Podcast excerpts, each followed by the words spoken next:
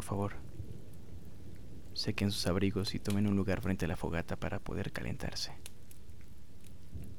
Esta temporada es de muchas lluvias y tormentas en Arcalam, y esta noche los dioses nos han traído una tormenta impresionante. Seguramente durará un par de horas, pero no importa. Porque tengo una historia para poder entrar en calor.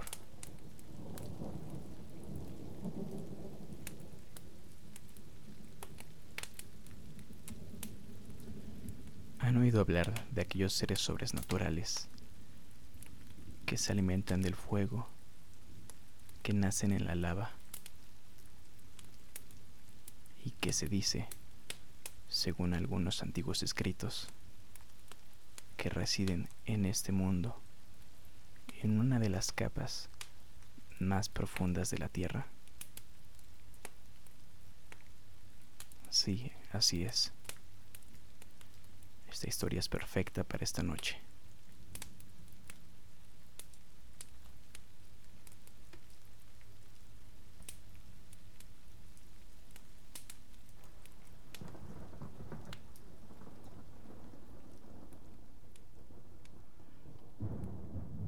Conversaciones con Alocua. 22 del mes cuarto del 2020. 2 de la madrugada. Una brisa helada inundaba la habitación. Tal parece que había dejado la ventana abierta. ¿Alguna vez has oído que si despiertas antes de las 3 de la mañana, existe un 90% de probabilidad que un demonio te observe? Parece ser mi caso. Así empezó todo en aquella velada del mes de abril. Así conocí a Loco. Por las noches, a Loco me visitaba. No me permitía conciliar el sueño. Deseaba más que nada conversar. Al principio luchaba contra ella, intentando cerrar los ojos a toda costa. Era inútil. Pronto me rendí y al poco tiempo me encontraba deseando que cayera la noche solo para poder verla. Me volví solitario, todo un ermitaño. Por la mañana me abastecía de insumos, sobre todo carne, queso y vino. Por la tarde dormitaba un par de horas antes de mi encuentro diario con la demonio. Se asentó mi gusto por el alcohol. Bebí al menos dos botellas de vino durante las conversaciones, pues aminoraba la línea entre la realidad y, bueno, lo que ahora vivo. Una noche me preguntó que si partiera de este mundo, ¿qué me llevaría? ¿Conocimiento? Tal vez. ¿Experiencia? No la que deseaba. ¿Amistades? No. Estaba asqueado de la humanidad, harto de la gente, cansado de lo insípido de la vida. Estaba listo para partir con ella si así me lo pedía. Pero nunca lo hizo.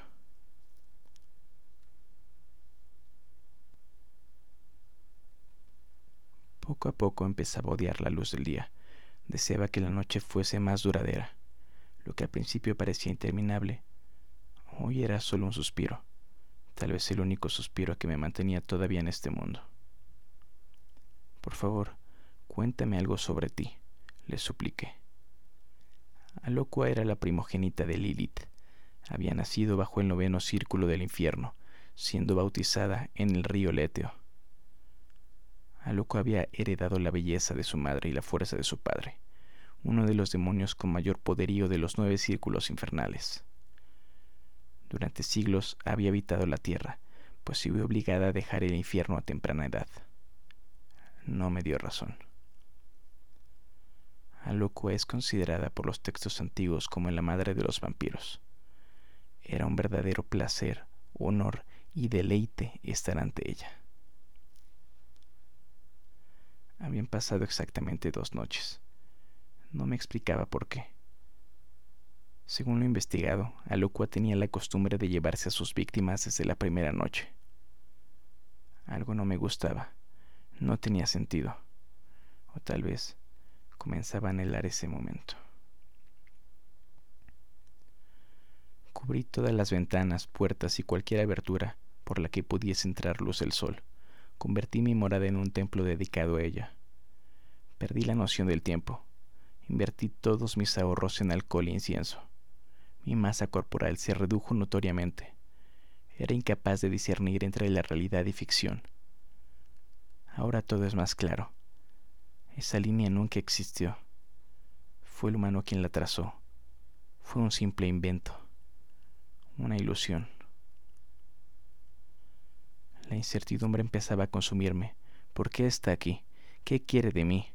¿Por qué me ha elegido a mí? Preguntas que nunca respondió. Se limitaba a sonreír al momento de formulárselas. La incógnita seguía sin despejarse. La ansiedad se hacía presente cada vez que buscaba razones. Tras esforzarme, sin estar mínimamente cerca de las respuestas, dejé de pensar en ello. Tal vez no todo tenga un motivo, como los humanos suelen, o mejor dicho, quieren creer.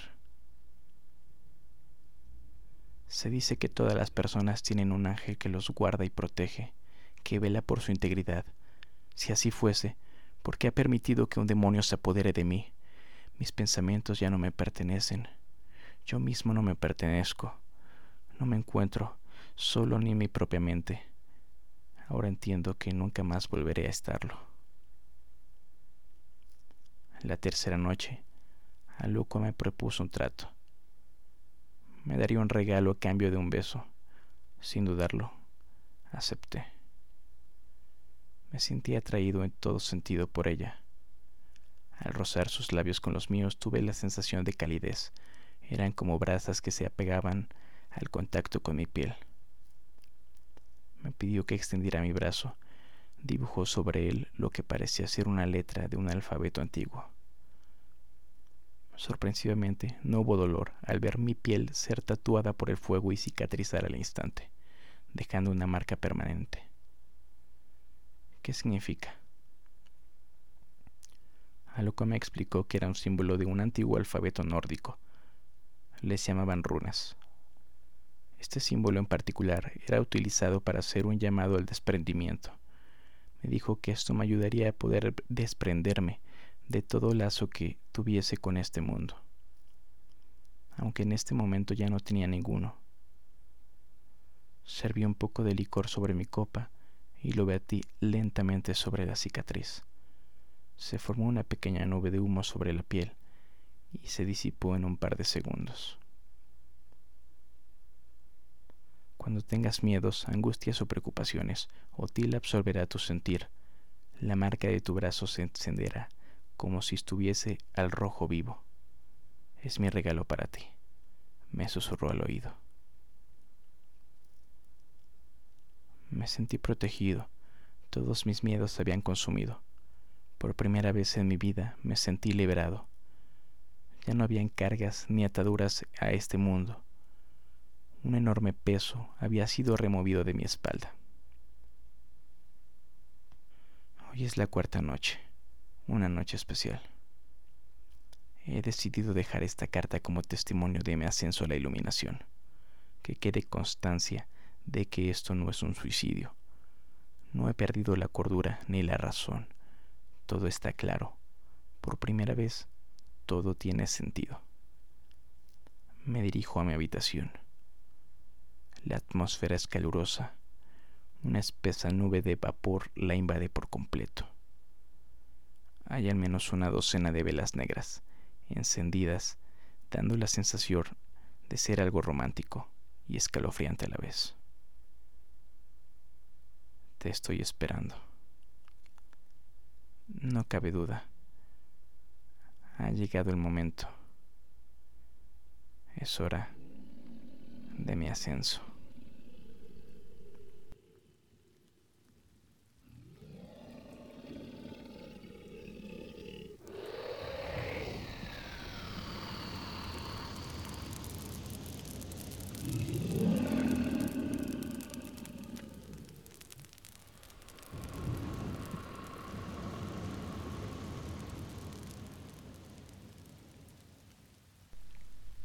Gracias por haber estado aquí esta noche. Aprecio mucho su compañía.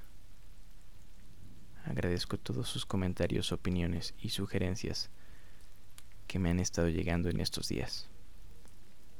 Me son de mucha utilidad para poder seguir haciendo contenido de mejor calidad y crecer diariamente. No olviden seguirnos en Twitter, arroba Arcalam, donde próximamente estaremos publicando las bases para poder obtener gratuitamente los compilados de los cuentos que ya han escuchado en estos episodios. Vampiros y demonios. Publicados por la editorial Alebrijes. Nos vemos la próxima semana con un capítulo más de Arcalam.